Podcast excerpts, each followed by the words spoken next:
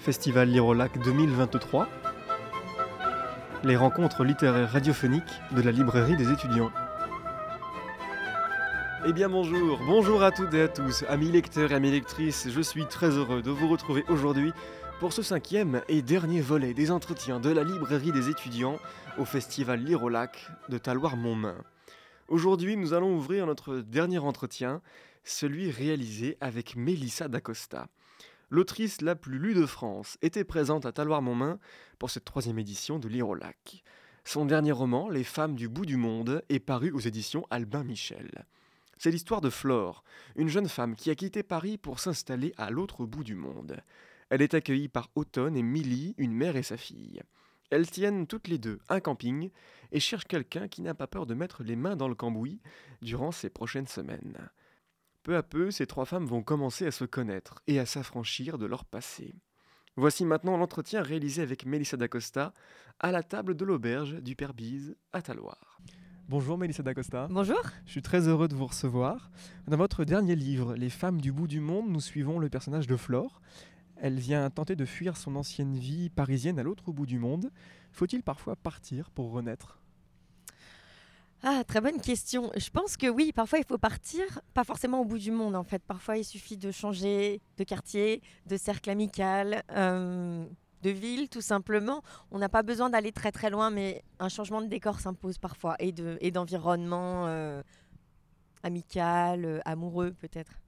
Flore arrive dans un camping tenu par une mère et sa fille, Automne et Millie, qui ont toutes les deux un vécu que nous allons apprendre à connaître au fil des mhm. pages. À travers ces trois femmes, est-ce que vous cherchez à nous montrer différentes formes d'émancipation par rapport au regard des autres?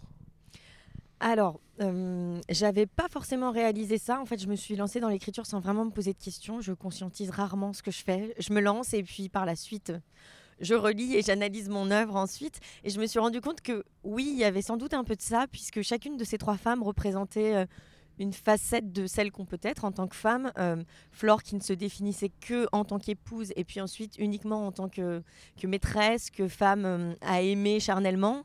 Euh, Millie, à l'inverse, qui se définissait uniquement comme, euh, comme, euh, comme la fille, comme la fille d'une mère, très obéissante, très docile, mais qui avait beaucoup de mal à s'émanciper. Et Automne, à l'inverse, qui se définissait uniquement par son rôle d'épouse, de veuve et de mère, et qui était incapable d'être autre chose. Et donc chacune représentait, oui, une facette de ce que peut être une femme bloquée dans un certain carcan, et chacune s'émancipe à sa façon. Vous nous immergez en Nouvelle-Zélande, dans la culture même maori. Qu'est-ce qu'elle est comme source d'inspiration pour vous, cette culture, même ce lieu de la Nouvelle-Zélande?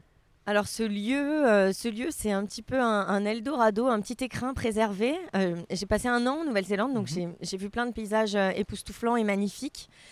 Et, cette baie de Curio, elle était plus commune. En tout cas, c'était des paysages qu'on pouvait connaître, qui pouvaient évoquer la Bretagne, mais il y régnait un tel calme et, et l'endroit était tellement préservé au niveau de la nature, de la faune, de la flore, euh, que c'était absolument incroyable. Donc on y trouve là-bas des, espèces qui sont en, voie de disparition un peu partout sur la planète, mais qui parviennent à survivre.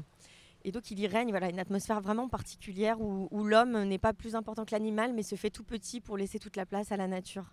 Vous avez justement cette plume euh, qui nous emporte dans toutes les situations possibles. À bien des égards, euh, dans les descriptions justement, vous m'avez fait penser aux racines du ciel de Romain Gary quand vous nous décrivez les paysages et les animaux locaux. Votre roman aurait-il également aussi un autre message, celui de préserver notre monde? Oui, oui, oui. oui, oui. Euh, alors, pas de façon frontale, puisque euh, j'ai pas envie de faire du militantisme. Mais non, mais on le voit par les actions de Mais on, le voit, voilà, par les actions euh, de Milly, d'Automne, qui font tout pour préserver ce petit écrin. par la culture maori, en fait, qui, qui ne dit pas autre chose. En fin de compte, on revient à des messages écologiques de préservation de l'environnement mais les cultures ancestrales euh, qui étaient là il y a des, milliers d'années euh, l'avaient déjà compris et le pratiquaient déjà sans se poser plus de questions. Et le, lien maori au monde, c'est vraiment un lien... Euh, oui, on retrouve l'écologie, l'idée que l'homme n'est qu'un minuscule élément, pas plus important que, les minéraux, que les animaux, que la lune, le soleil, on fait tous partie d'un grand tout. Et je trouvais ce message assez joli. Merci, Mélissa D'Acosta, pour cet entretien. Je rappelle le titre de votre dernière parution, Les femmes du bout du monde, disponible aux éditions Albin Michel. Merci. Ainsi se terminent nos escapades à Taloir-Montmain. Je veux très chaleureusement remercier toutes les équipes de Lire au Lac et tout particulièrement Damien Bergeret de m'avoir laissé du temps auprès des auteurs pour pouvoir réaliser ces entretiens. Merci également à la commune de Taloir-Montmain d'organiser ce festival littéraire, laissant les mots s'emparer un peu plus du monde et de ce cadre idyllique. Merci aussi à toute l'équipe de l'Auberge du Perbise de nous avoir accueillis le temps des entretiens avec Sorge Chalandon et Melissa D'Acosta, nous offrant un cadre d'exception qui aura fait rêver à la fois les deux auteurs et le jeune amoureux des livres que je suis.